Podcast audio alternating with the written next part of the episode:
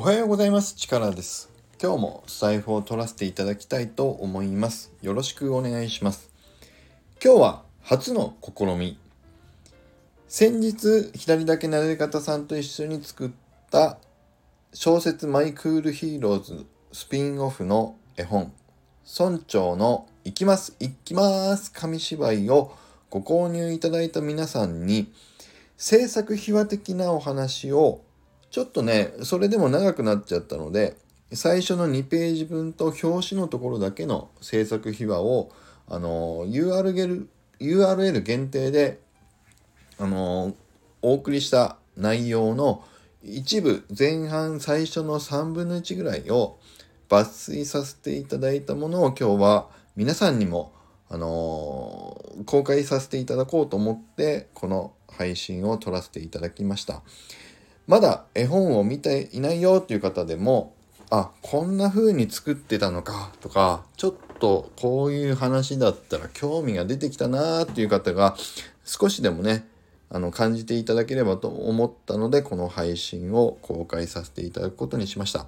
ということでこの後どうぞ聞いていただければと思います。お楽しみください。それではどうぞ。村長の行きます。行きます。紙芝居をご購入いただいた皆さん限定にこの配信を撮らせていただいております。どのぐらいの長さになるかわからないんですけど実際にこれね絵本を加藤さんとどういうふうに制作していったかとかこの絵に込められたまあ思いみたいなもの。まあ思いって言っても絵を描いたのは実際ね左だけなで方さんなんだけども。ちょっとねあのいろいろ制作秘話的なものもちょっとお話ししてみようかなと思ったのであのこの放送を撮ってみようと思いました。でまず表紙はこれはもうねあのタイトルは一番最初に決めてたんですよ。小説の中でもあ小説の中で村長がねあの紙芝居を読み上げる時に「行きます行きます」っていうセリフを僕があの入れたんです。でそれはどこから来たかっていうとあの村長の元キャラの左だけなで方さんのスタイフで片さんがあのダイナミックポエムを始める時に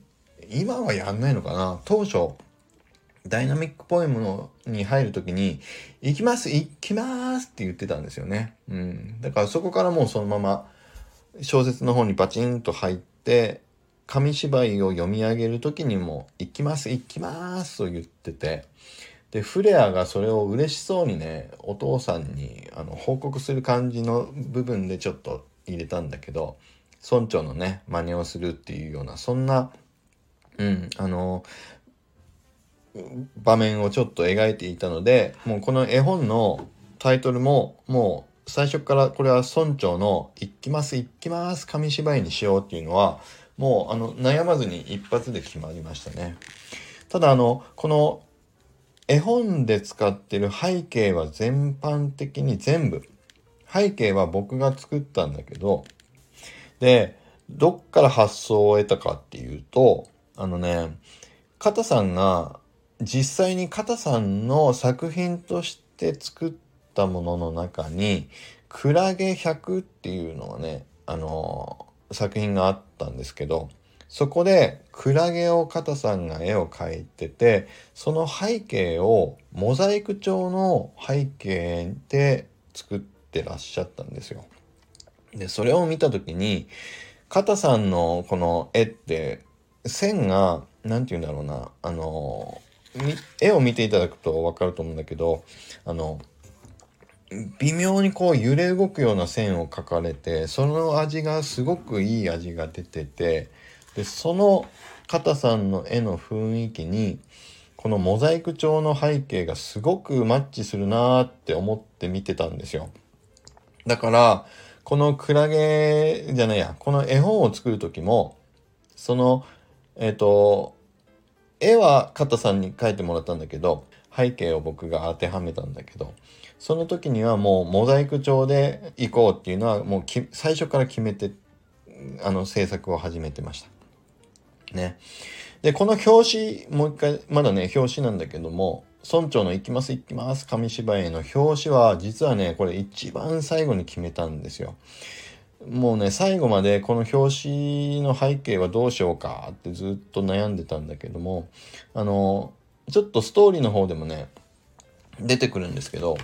このやっぱり世界の一番の特徴は、夜がない世界で光だけの世界なんですね。それはちょっと理由があってまだ小説の方では出てこないので理由はまだちょっと伏せておきますけどあの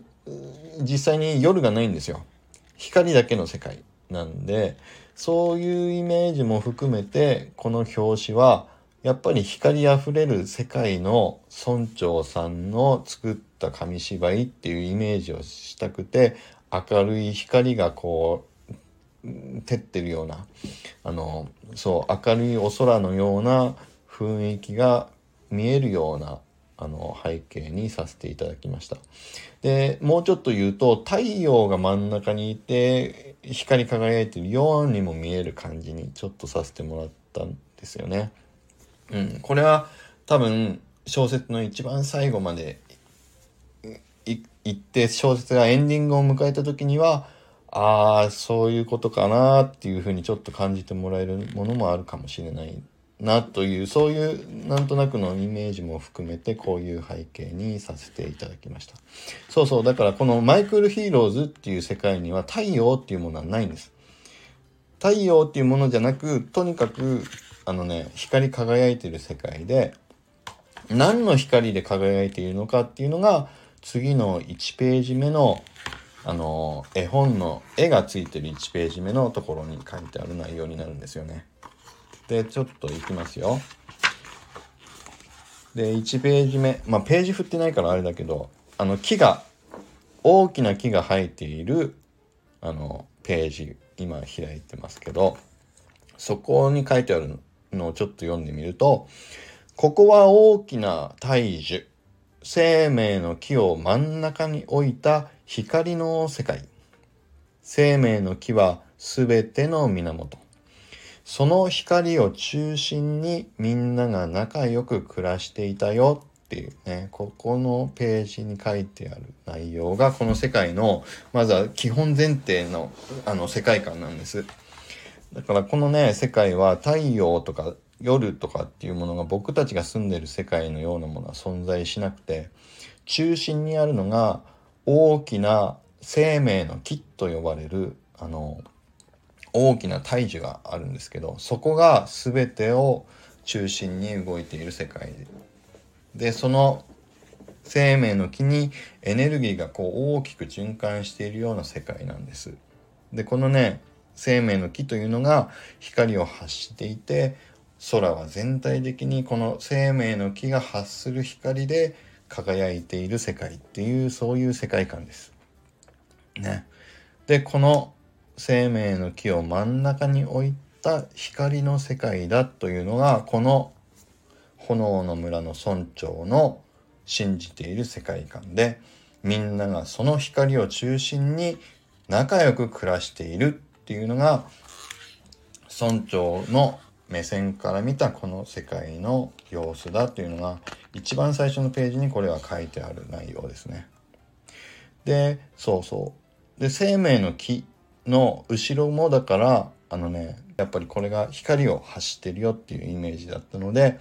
背景は緑っぽさを一切排除した光の世界のような光がこうね照ってるような背景にさせていただいているっていうのがこれがあのそうその背景の色をこういう風にしている理由になります。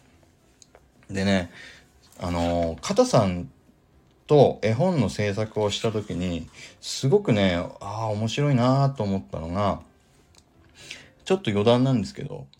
片さんはあのあんまり、えっと、具体的なものを